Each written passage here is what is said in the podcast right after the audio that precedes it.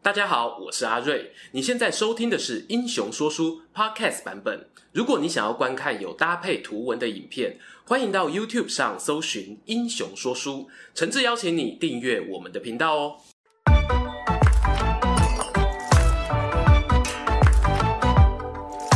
Hello，英雄说书的观众朋友，你们好，我是说书人阿瑞，替大家带来精彩的英雄故事。今天呢、要来聊聊民国初年的战神孙传芳将军。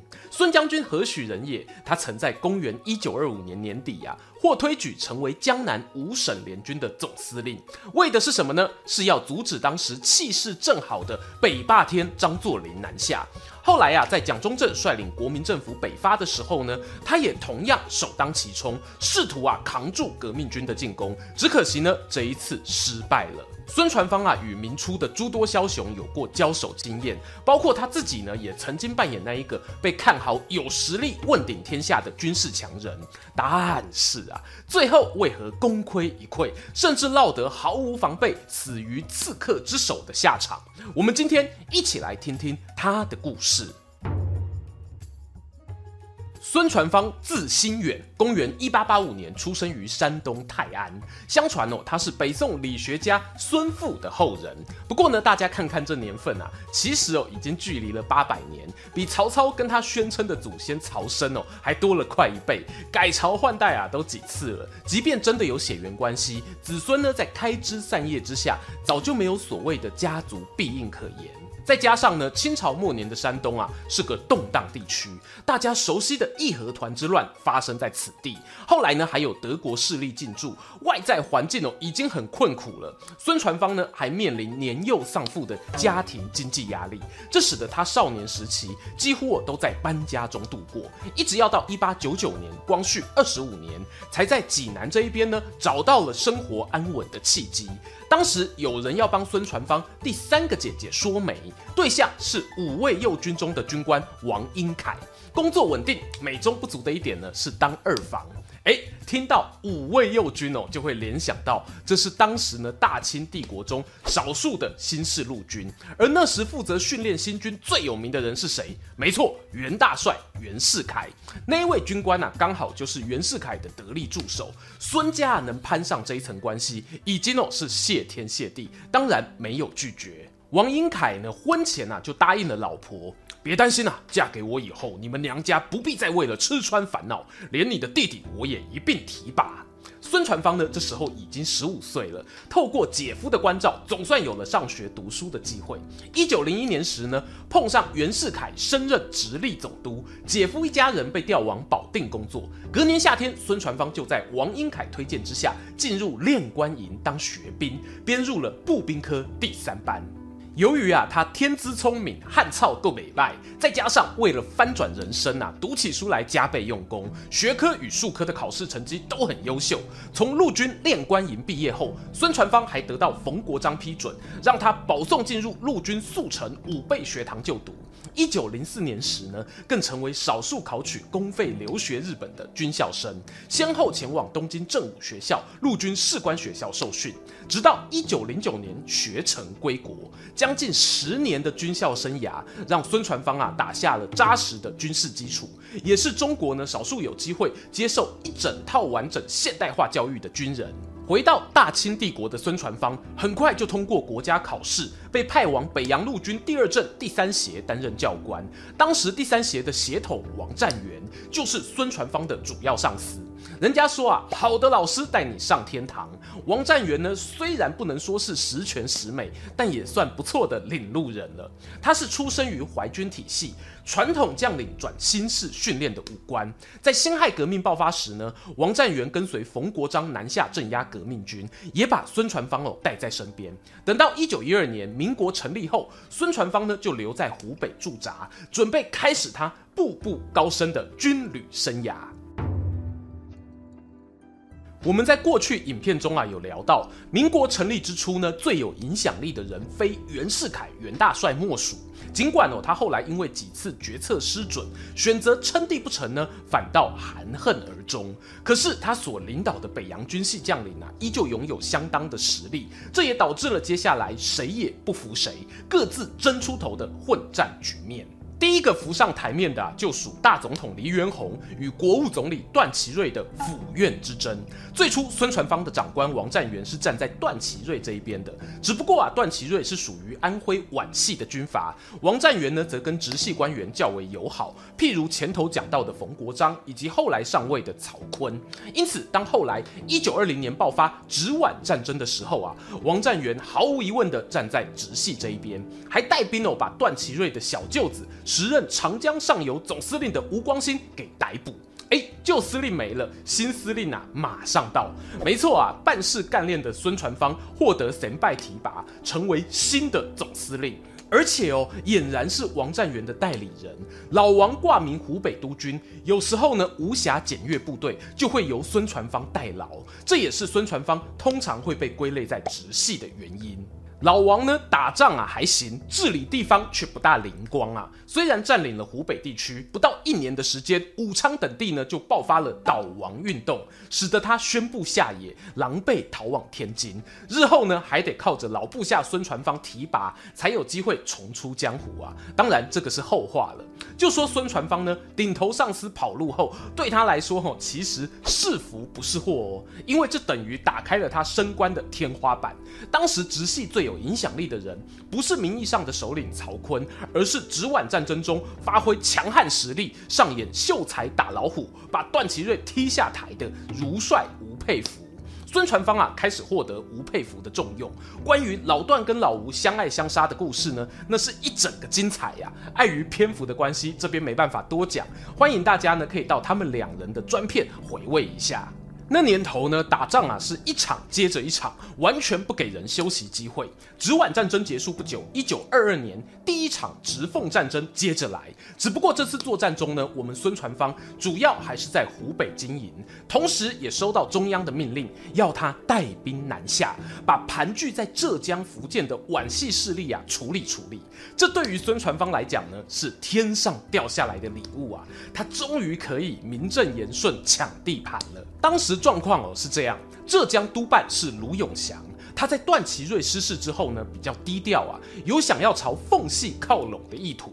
至于福建那一边，则是由王永泉主政，他身边啊有一位从北京逃亡过来的黑暗军师段祺瑞的参谋徐树铮，王徐二人呢大胆的在闽地成立军政府，王永泉更自封为福建总府兼省长，可以想见哦，这个行为呢是比较嚣张的，人家说棒打出头鸟，一点都不意外。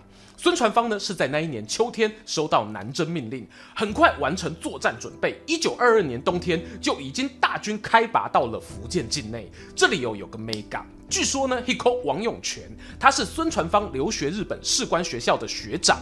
孙传芳啊利用这一层关系，派人发了封电报过去，表示双方啊可以谈谈怎么合作。哎，王省长啊，同意了，竟然就让别人的军队哗啦哗啦开进家门。我查了一下哦，两人年纪和入学时间相差了有四五年啦。要说有多少交集呢？我无法肯定。But 孙传芳的这个做法呢，颇有以战逼和的味道。先用火力展示，让敌人畏惧，进而创造谈判的空间。事实上呢，当你武力不如人的时候啊，很多谈判都是假的。霸凌啊，才是真的。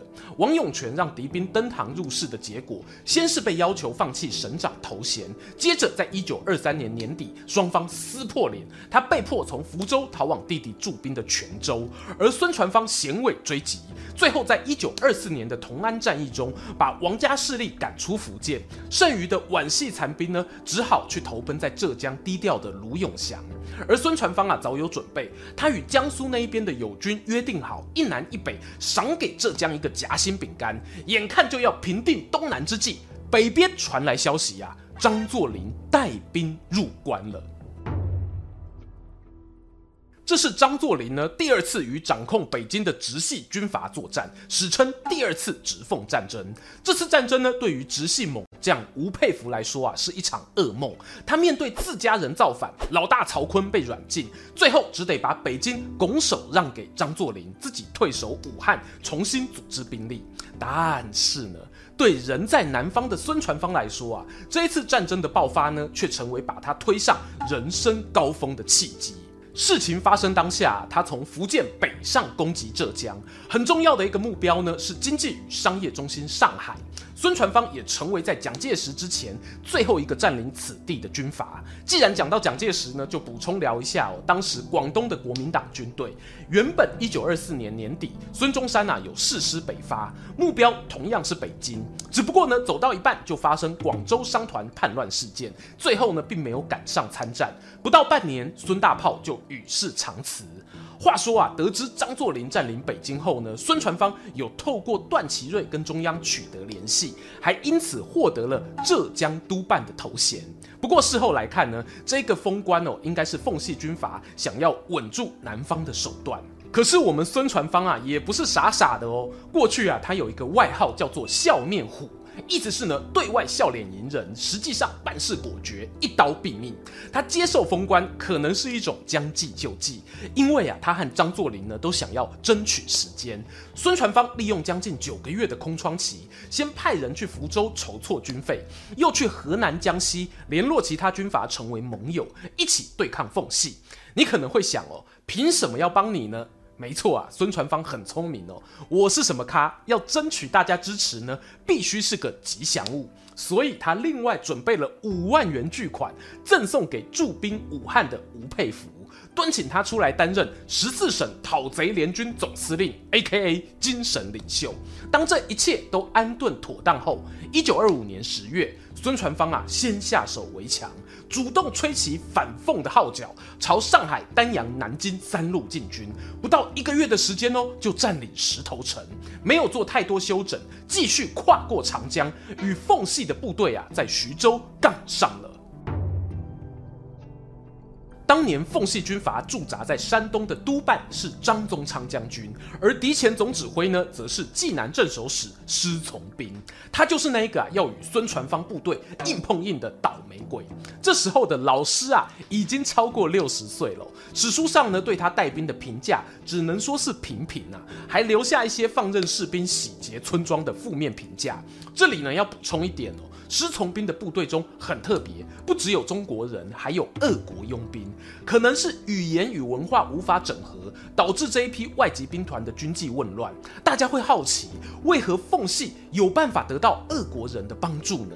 这是因为啊，从一九一七年十月革命以来，俄国长达数年的内战结束后，红军获得胜利，白军被迫流亡。其中呢，有一位康斯坦丁中将，带着数千人，连同装甲车等武器装备，往哈尔滨逃窜。刚好适逢第一次直奉战争结束，张作霖啊想要整顿军队，两边一拍即合。张大帅呢就派懂俄语的张宗昌与康斯坦丁接洽，收编了这一批流亡白军。由于呢，他们的部队啊配备有装甲车，所以呢，也有人称呼为“白俄铁甲兵”。哎，时间吼，修几个金贵细狗当铁甲兵啊，就跟着张宗昌来到了山东，并且呢，交给师从兵指挥。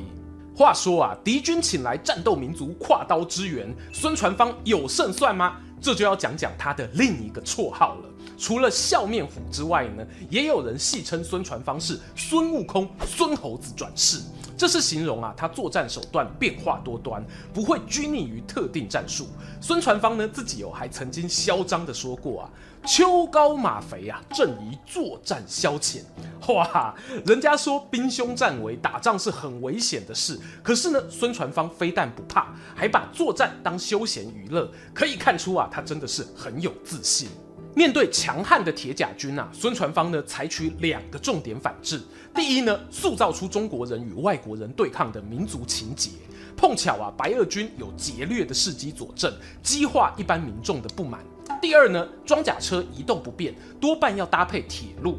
于是孙传芳下令埋设地雷，炸毁津浦铁路在固镇车站附近的轨道，让奉军指挥调度系统失灵。这下子啊，轮到我们老师慌张了。他眼看敌军从四面八方而来，自知无法抵挡，连忙跳上指挥车，下令全军撤退。然而呢，车子前后哦都挤满了不知何去何从的士兵，要退也不知如何退起。侍从兵呢，竟然大喊啊：“不准刹车啊，给我碾过去！”那个场景呢，堪比人间炼狱。该说是幸运或者不幸啊。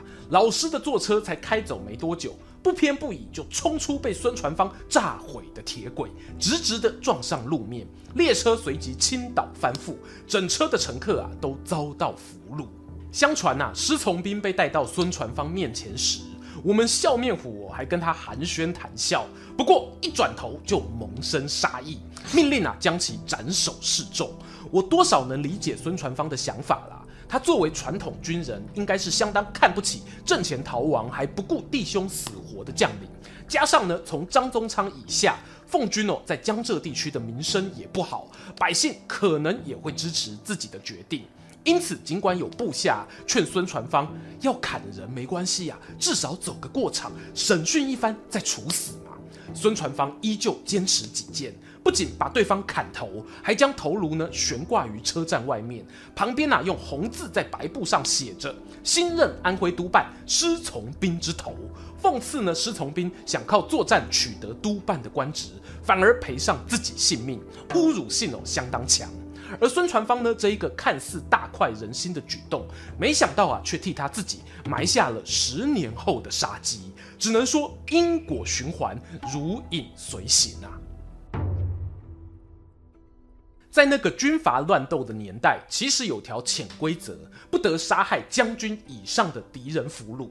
但潜规则的意义就是，我不一定要遵守啊，跟棒球比赛大比分领先能不能盗垒一样哦。总之呢，就是双方都有自己的立场。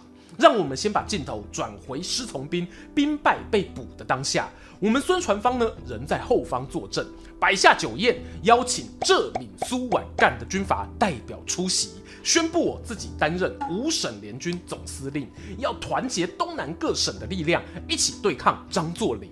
后来的事情啊，大家刚刚听完了。大败铁甲军的捷报传遍江南，孙传芳啊很聪明哦，没有继续往北打，他选择呢开府南京，领袖东南。你要说这样很俗辣，我觉得未必啊。从枭雄的角度思考，孙传芳应该清楚，所谓五省联军啊，并不是一个坚强的同盟，是靠着自己一时的威望硬凑起来的。换句话说，如果没有趁机把暂时的同盟变成永久的隶属，日后迟早会出问题。要如何达到这一步呢？孙传芳啊，选择在南京设立了五省联军总司令部，规定各省虽然财政独立，但预算分配啊必须接受总司令部监督。刻意呢把江浙富庶地区的资源转拨一点给贫穷的省份。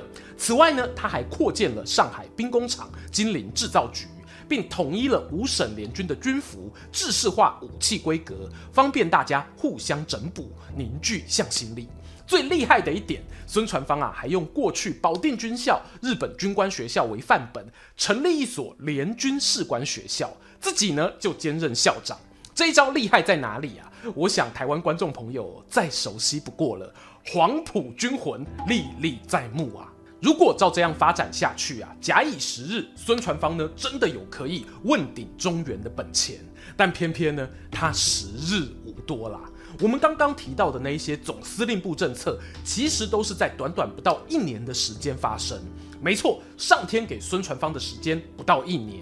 我们如果用最宽松的算法，从一九二五年十一月打败老师开始，到一九二六年的十月，孙传芳呢就要面对蒋介石率领的北伐军进攻江西，两军开始决战。事实上，老蒋的北伐哦是七月就开始，当时呢先打吴佩孚。有人会质疑孙传芳难道不知道“唇亡齿寒”的道理？要救啊，只是以当时的状态救了，结果会不会比较好？我目前呢还没有答案。将来哦有机会开老蒋北伐或者龙潭战役专片的时候，可以再来分析看看。一九二七年四月，蒋介石呢赶走了孙传芳，定都南京，取得阶段性胜利。说来讽刺哦，国民党啊就是想要赶快北伐完成任务。大家不妨看看这时候百姓的反应。由于呢养军队很花钱，江浙一带士绅们啊竟然开始怀念起孙传芳统治的时期哦，还派出了代表团到徐州傍富，请求退守江北的孙传芳再次带兵来把蒋介石赶走。老孙呢，心痒难耐呀、真的依约制定一个抢渡长江、反攻南京的作战计划。结果呢，就是在龙潭战役败给了小诸葛白崇禧，从此再也没有机会翻身了。失去军事舞台的孙传芳啊，一度想跑去东北找张作霖合作，结果呢，不幸碰上张大帅搭火车被炸死。少帅接班后，决定与老蒋握手言和。原本曾经悬挂在中国各地的北洋政府五色旗，被所谓青天白日旗给取代。孙传芳即使再怎么懊恼，也无法扭转大时代的局势。他来到天津啊，这个收留许多退休官员、失意政治人物的城市，碰上了前国务总理靳云鹏，劝他呢放下俗世牵挂，皈依佛门。孙传芳哦，还真的答应了。他剃掉头发，脱下穿了大半辈子的军服，以智圆为法名，开启他的第二段人生。会这么说啊，是因为自从信佛以后呢，孙传芳啊像是变了一个人，不止完全拒绝各种政治邀约，甚至哦有一回家里遭到小偷闯入，还对窃贼好言相劝，送了一袋米帮他解决生活困难。有一些老朋友听说了孙连帅的事迹，热心跑来提醒啊。你过去啊带兵打仗，结下仇家无数，现在皈依佛门，好是好啊，但防人之心不可无啊。孙传芳啊听了只是淡淡一笑，我如果啊死在同胞之手，也比当汉奸苟活好上千万倍。他会这么说的原因是呢，后来九一八事变爆发，日军的影响力渐渐来到华北。孙传芳当年又有留日经验，和华北司令官冈村宁次哦都有点交情。只要他愿意，日本军队绝对会以上宾之礼接待。遗憾的是呢，孙传芳那一句“死于同胞之手”，竟然就预言了自己的结局。还记得刚刚我们说到被孙传芳斩首示众的施从斌吗？他有一个女儿，名叫施古兰。父亲过世那一年呢，刚好二十岁。小兰呐、得知爸爸惨死的消息，情绪极为激动，还曾写下一首诗：“被俘牺牲无公理，曝尸选手灭人伦。”对孙传芳的做法极度怨恨。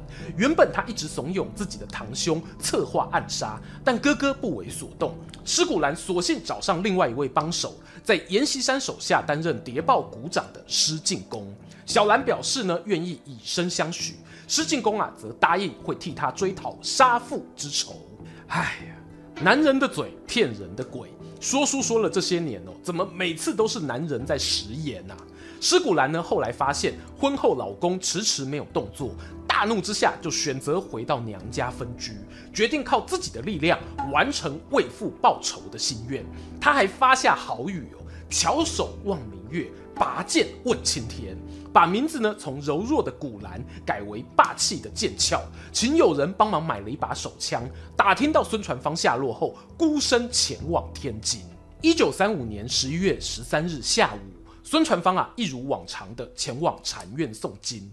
由于佛堂内坐满了信徒，施剑鞘抵达时呢，发现孙传芳仍坐在前排，中间哦满满的人。他先在后方等待一段时间，假装受不了暖炉太热，起身慢慢朝孙传芳靠近，同时呢，伸手到大衣内打开了手枪的保险。下一秒，枪管拔出口袋，砰砰砰，施剑鞘对准杀父仇人的后脑和后背连开三枪。孙传芳呢，当时啊正闭目冥思，还没有发觉状况有异，就已经倒卧在地，回天乏术了。枪声一出啊，大厅立刻陷入混乱。施剑翘呢，早已做了万全准备。他一边大声呼喊：“我是为父报仇啊！”一方面呢，拿出预先写好的遗嘱，给社会大众的公开信，冷静地发给在场群众，并且第一时间通报了天津市警局。随后就遭到逮捕收押。审讯过程中啊，施剑翘非常冷静地陈述自己杀人理由。他认为呢。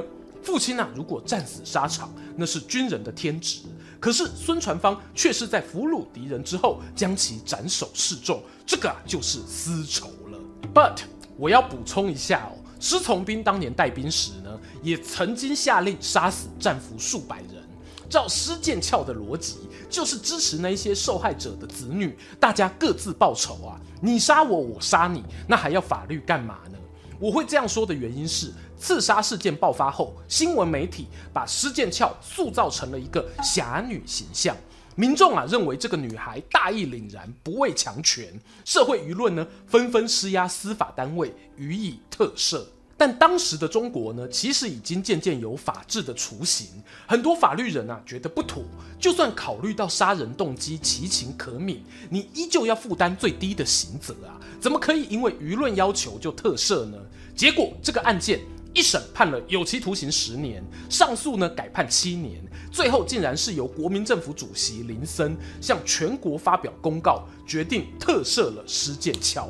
孙传芳的人生据点啊，是我目前说过的民国军阀故事中，个人认为数一数二无奈的。终于来到结论时间，大家都说啊，民主民主，以民作主。但事实上呢，民主国家也需要法治精神作为框架。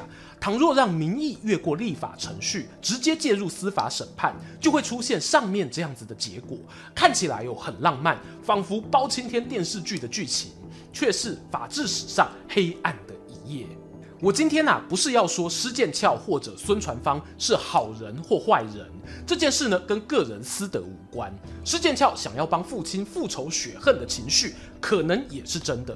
如果他们两人只是嘴巴吵吵架，那就算了。事情啊，发展到闹出人命，公权力呢，就必须要出手处理。但是啊，当时的中国社会还是有所谓人情大于法律的风气，简称情理法啦。把民意舆论当作圣旨，你就会看见哦，很多政治人物，譬如冯玉祥啊、李烈钧等人，他们发觉名气可用，纷纷跳出来力挺施剑翘，甚至呢施压司法机关。退万步来说啊，民众觉得施剑翘不畏强权，值得声援，这未尝不是一种资讯落差。你从孙传芳的退休生活来看，他拒绝日军的邀约后，在政治上影响力呢，早就不可同日而语。否则啊，也不会沦落到几乎没人敢帮他说话。反观施剑翘，他的堂兄当到少将师长，他的老公在阎锡山旗下是旅长，还有几个弟弟哦，也分别在国民军军统局任职。这样的背景算不算另一种强权？你又怎么会担心他无法得到公平的审判呢？没想到啊，说明出军阀故事，说着说着也能聊回法律来啊！当然，我可以同理那个二十世纪初期动荡环境底下，或许不利于发展法治精神。但超过一个世纪过去哦，随着时代变迁，政局呢也渐渐稳定。人民与当权者如果仍旧没有尝试合作，去把依法治国的理念建立起来，这对于整体社会来说呢，就是一个必须警醒的问题。今天的故事说到这边，还想听更多民初风云的话题吗？影片里提到的直系吴佩孚、皖系段祺瑞、奉系张作霖，我们呐、都有做过专片介绍，只要点击旁边的方框就能欣赏。最后呢，邀请大家不吝订阅英雄说书，追踪说书人阿瑞的 Instagram，我会在那边分享更多说书日常，在能力所及范围也可以使用加入会员或超级感谢留言，给频道更多支持。期待和你们下次空中再见。